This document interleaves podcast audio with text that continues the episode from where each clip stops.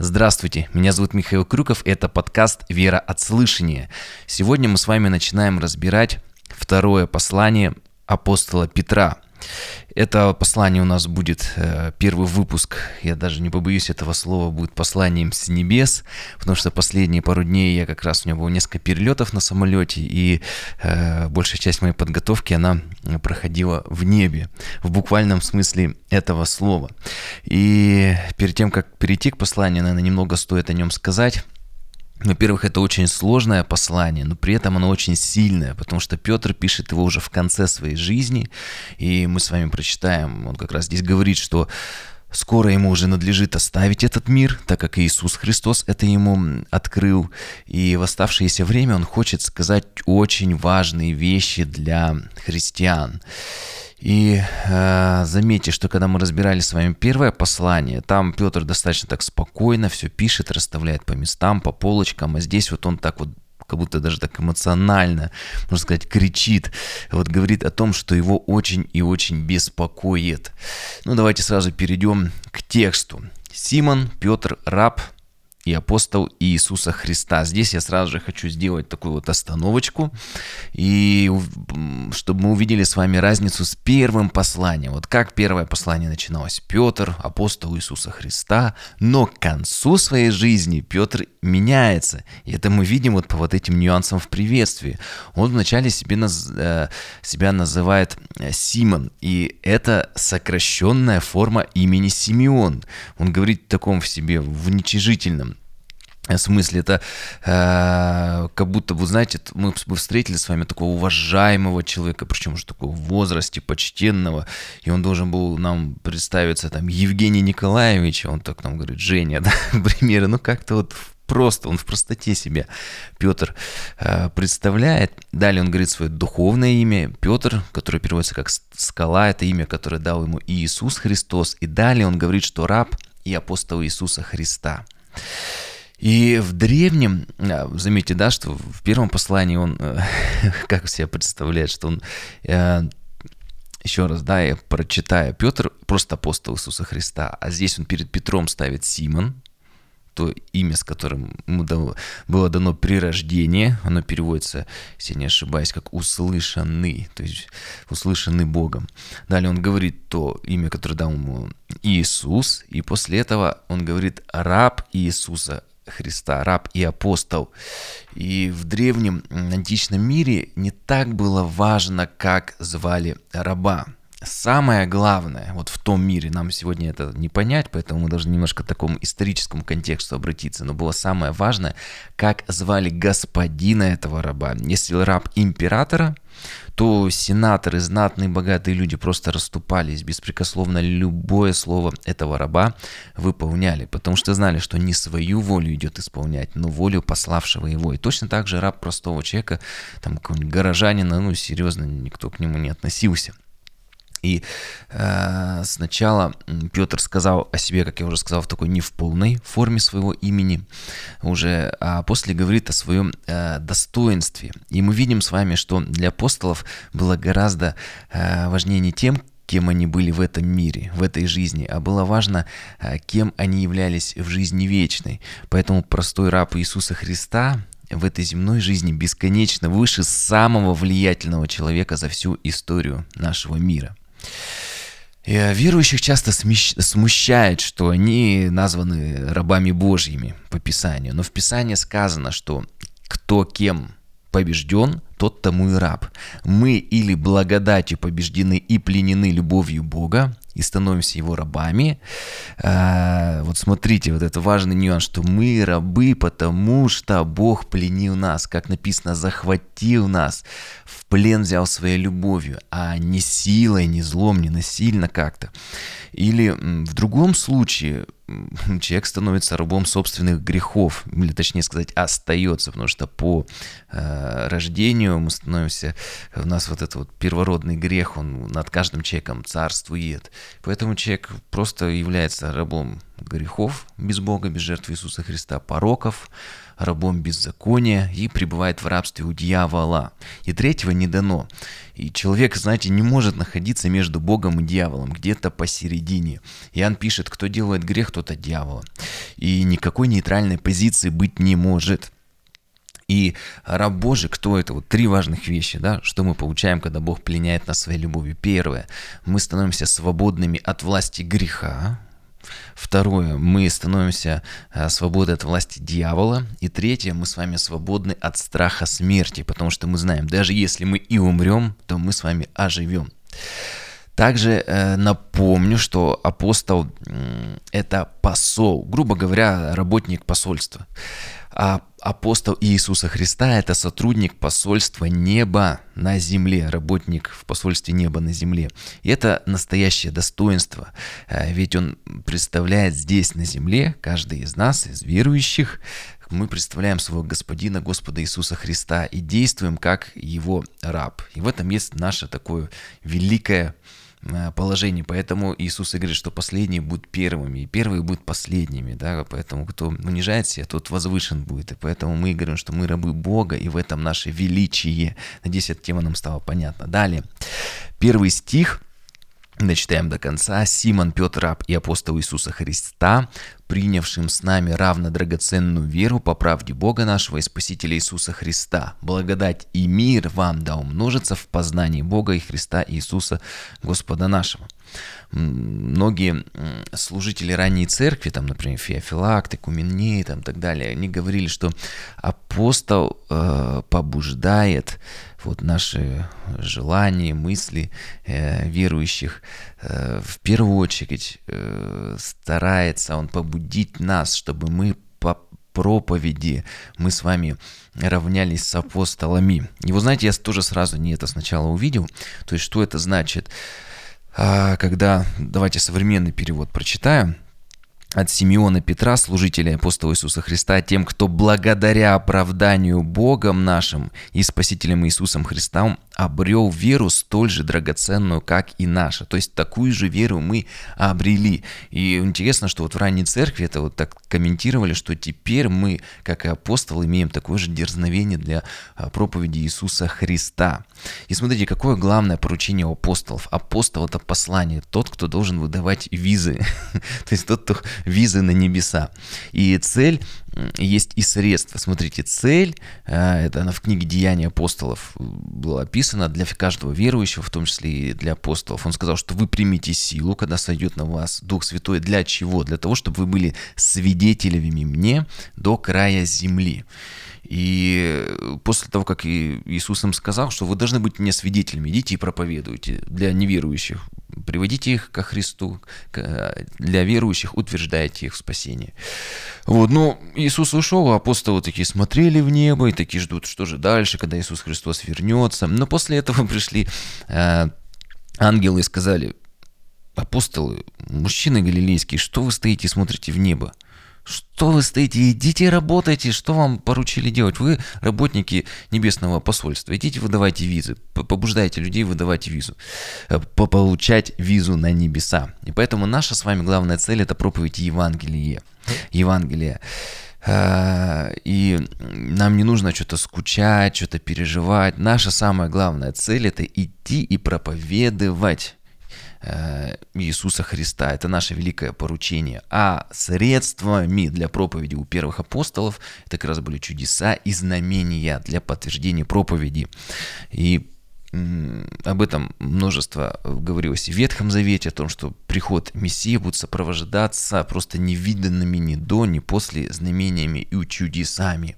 Конечно же, и сегодня Бог творит чудеса, есть и знамения руками верующих, но сегодня все же это э, не так вот массово. Почему? А, сразу же скажу, что я сам был свидетелем исцелений, и чудес, и сам переживал сверхъестественное духовное откровение и видение. Но все же это все случалось а, в разное время и совершенно непредсказуемым образом. А апостолы, куда бы они ни приходили, помните, там даже тень могла апостола исцелять, даже с апостола Павла любые элементы одежды брали, и эти, кому бы ни прикладывали эти элементы, то есть любого вот, вот, из первых верующих, они творили чудеса. Вот, поэтому такой вывод сделан, что да, мы ревнуем и об исцелении, о чудесах, но самое главное это наша проповедь Евангелия, потому что главное чудо, которое совершил Иисус Христос, вот главное чудо это спасение человека. Вот, что мы теперь духовные, смерти не умрем, но мы с вами будем всю вечность с Господом на небе. В этом вся суть. И в первом послании Петра, помните, Петр сравнивает всю нашу жизнь с кратковременным страданием. А в первой главе, в девятом стихе он пишет, что э, цель нашей веры, вообще вся цель нашей жизни, это спасение души нашей и спасение душ вообще всех, кого, кого только возможно. Говорит, как бы, вот как бы из огня нам еще бы как можно больше людей с собой бы на небеса привести. Поэтому вот на этом должен быть наш, наш фокус. Это послание сложное, поэтому э, первым вы в короткий, короткий выпуск делаем всего 4 стиха, разберем. Э, смотрите, он пишет э, по правде Бога нашего и Спасителя Иисуса Христа.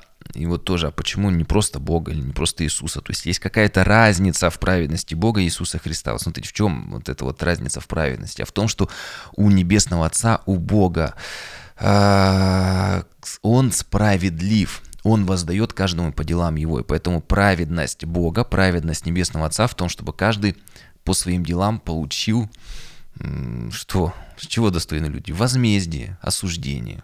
А больше ничего мы не недостойны. Но праведность Иисуса Христа в том, что мы оправданы пред Богом, в том, что Бог Отец, Он в любом случае каждого наказал, но кто-то получил, но только кто-то, приняв жертву Иисуса Христа, получает это наказание на кресте 2000 лет назад. То есть Иисус получает наше наказание. Это заместительная жертва. Мы должны были пострадать, но Иисус Христос пострадал. И поэтому его гнев, все люди сосуды гнева, потому что все согрешают.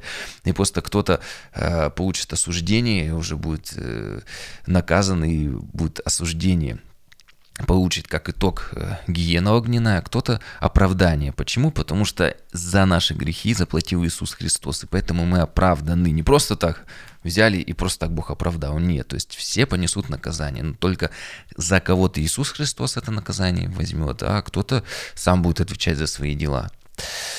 А, что еще здесь хочется сказать?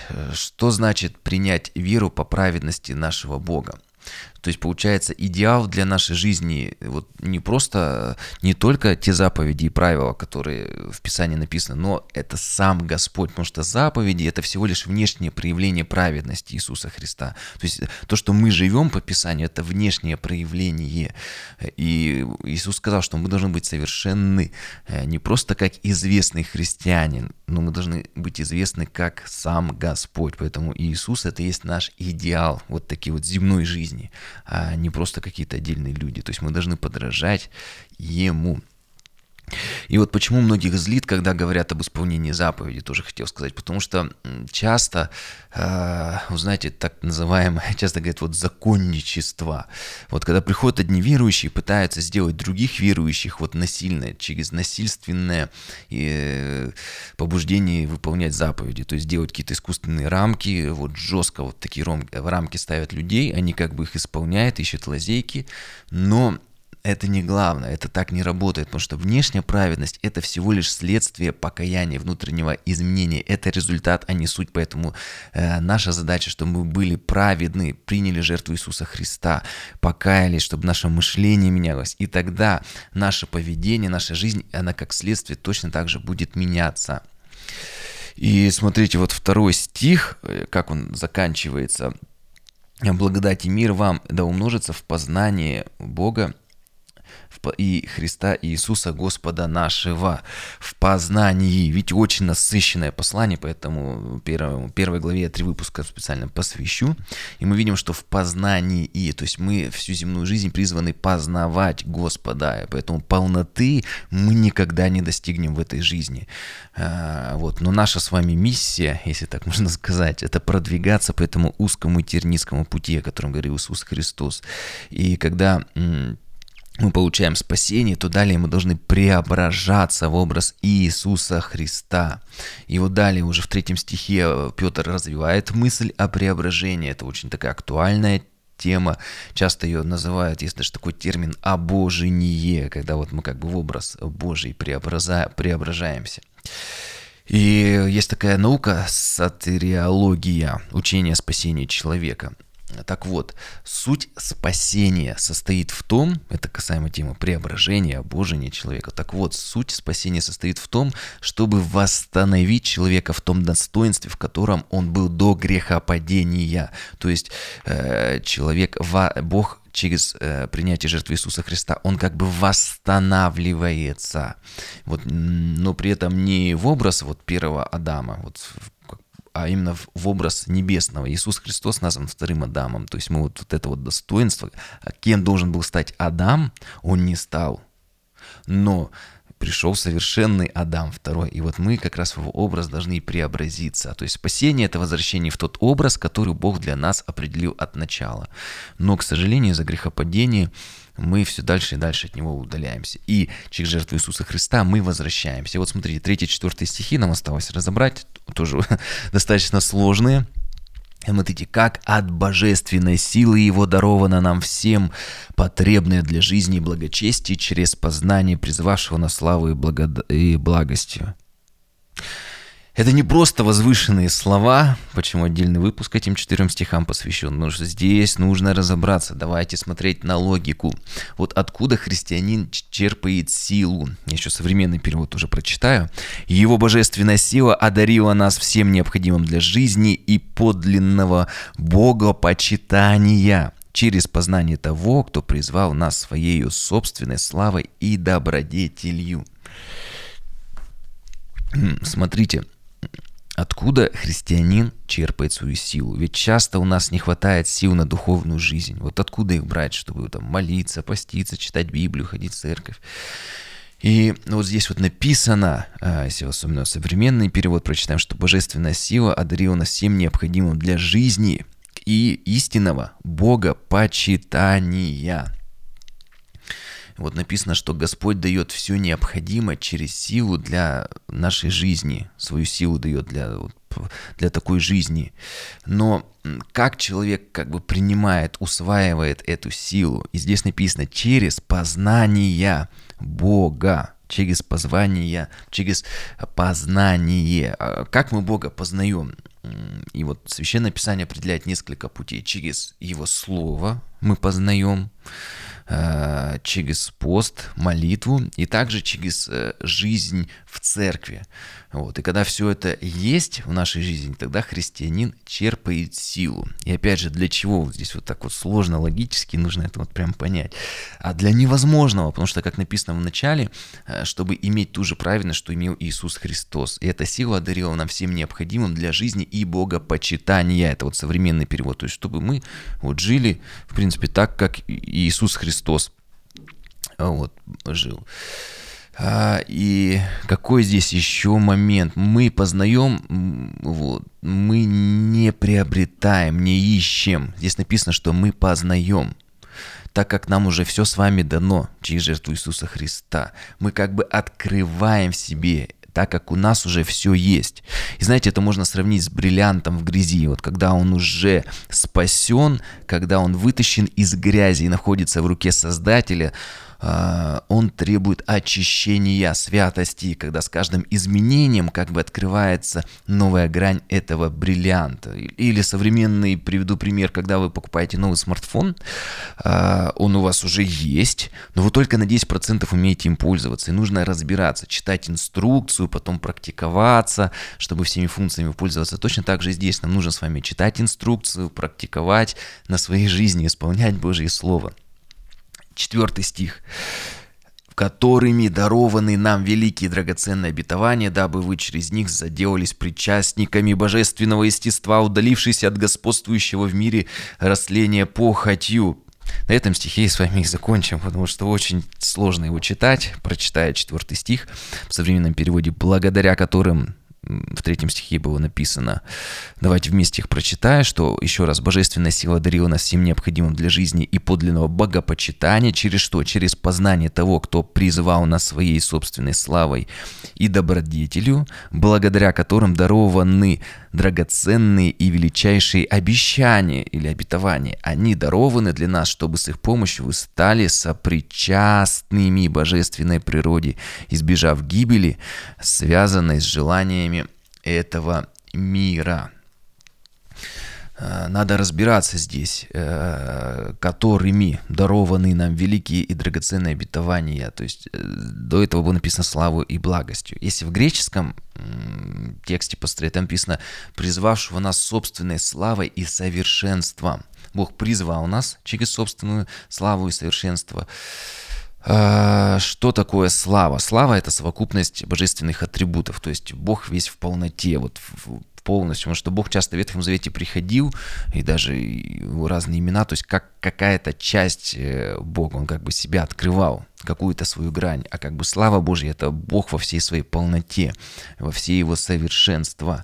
И получается, что через познание Бога, ну, то есть через э, слово его, через молитву, мы с вами получаем дары. Какие это? Великие обещания Бога, четвертый стих.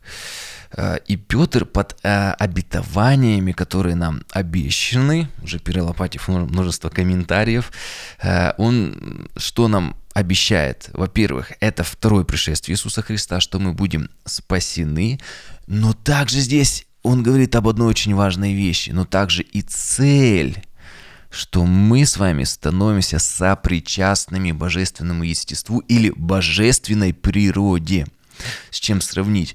Ну, то есть обретение единства с Богом, это, вы знаете, как губка, впитывающая воду. То есть мы как бы вот, Бог нас впитывает в себя, мы становимся частью вместе с Ним, сопричастны Его природе.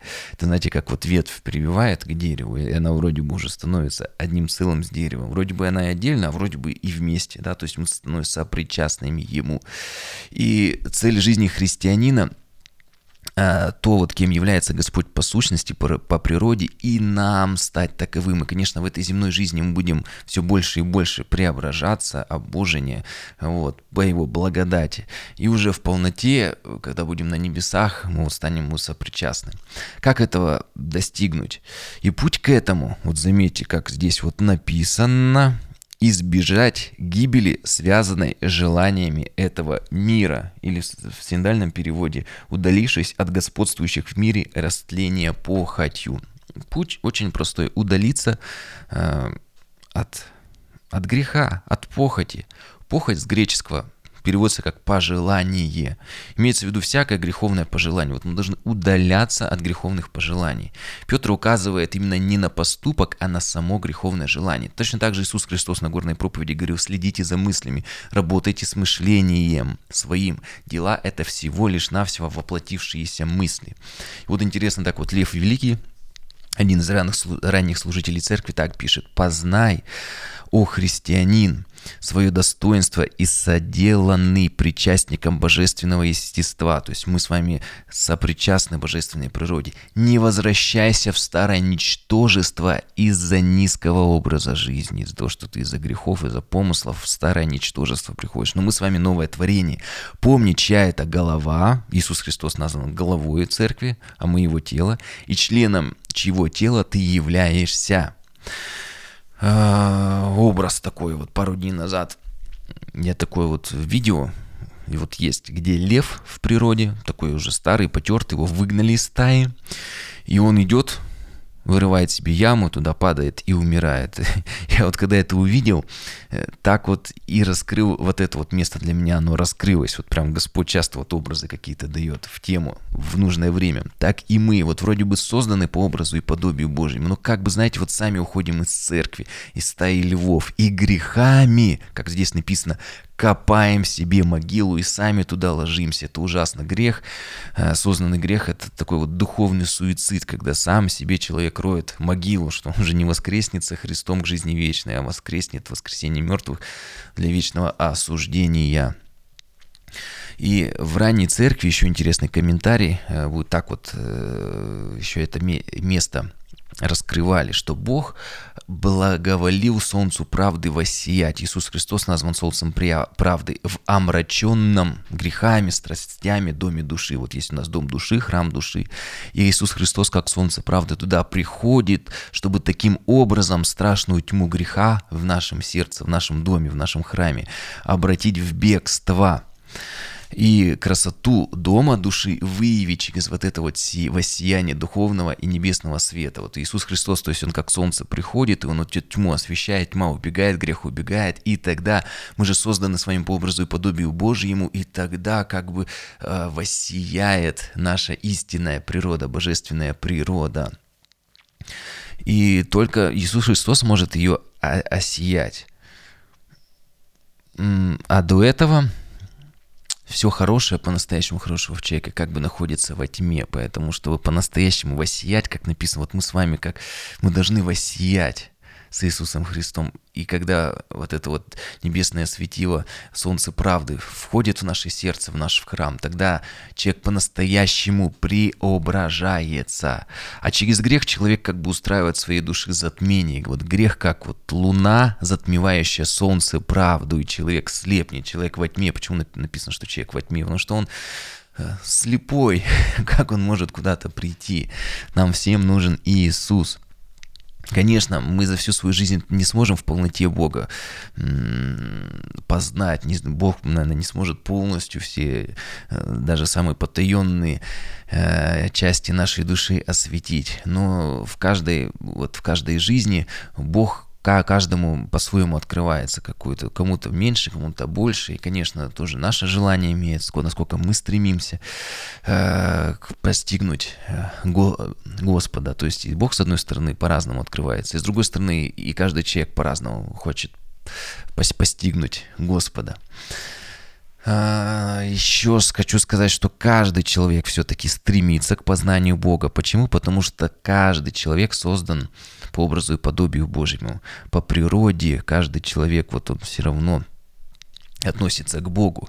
И каждый неверующий, не только верующий, стремится к Богу. Только одни, если они не хотят принять жертву Иисуса Христа, заменяет Бога подделкой, грехом. Дьявол постоянно делает разные подделки как мы помните, про три льва говорили. То есть и дьявол вроде лев, но кровожадный, который только хочет всех съесть, и при этом праведник назван львом, Иисус Христос по царственному достоинству точно так же лев. Вот дьявол делает подделки, поэтому через наркотики, вот эти вот всякие-то переживания, которые можно духовные, через наркотики тоже можно духовные какие-то переживания иметь, но это все подделка. Блуд – это подделка настоящего брака. И поэтому э, человек либо заменяет подделки не настоящим настоящее, либо он стремится к Богу. В этом есть разница между жизнью верующего по-настоящему человека и так, тот, который не принял Бога. И как вот я вот уже цитировал Льва Великого, он также еще вот говорит, что да, вот познай, христианин, свое достоинство, ты по образу и подобию создан, не возвращайся в старое ничтожество. И он продолжает, помни, чьим членом тела ты являешься во Христе, и со Христом мы обретаем царственное священство. Вот интересный момент он пишет, мы в первом главе же читали, что мы теперь царственное священство, народ, вот, то есть мы, Божий народ, мы царственное священство. А во втором послании он еще говорит, что мы по благодати становимся сопричастниками Его естеству, Его божественной природе. Мы не просто вот Бог там, а мы здесь. Нет, как бы через жертву Иисуса Христа мы в един, едины с Богом. Мы даже Его природу разделяем, Его сущность разделяем. Только подумайте. Поэтому мы не только царственное священство его служители, но по благодати становимся сопричастными божественной природе. И вот начало пятого стиха, современный перевод, э, я вот закончу, тут вот написано, по этой причине приложите все старания, чтобы укрепить свою веру. Ну или как Лев писал, что не возвращайтесь в старое ничтожество, приложите все старания, чтобы укрепить свою веру, ты новое творение. В следующих выпусках продолжим разбирать э, второе послание апостола Петра. Благословений.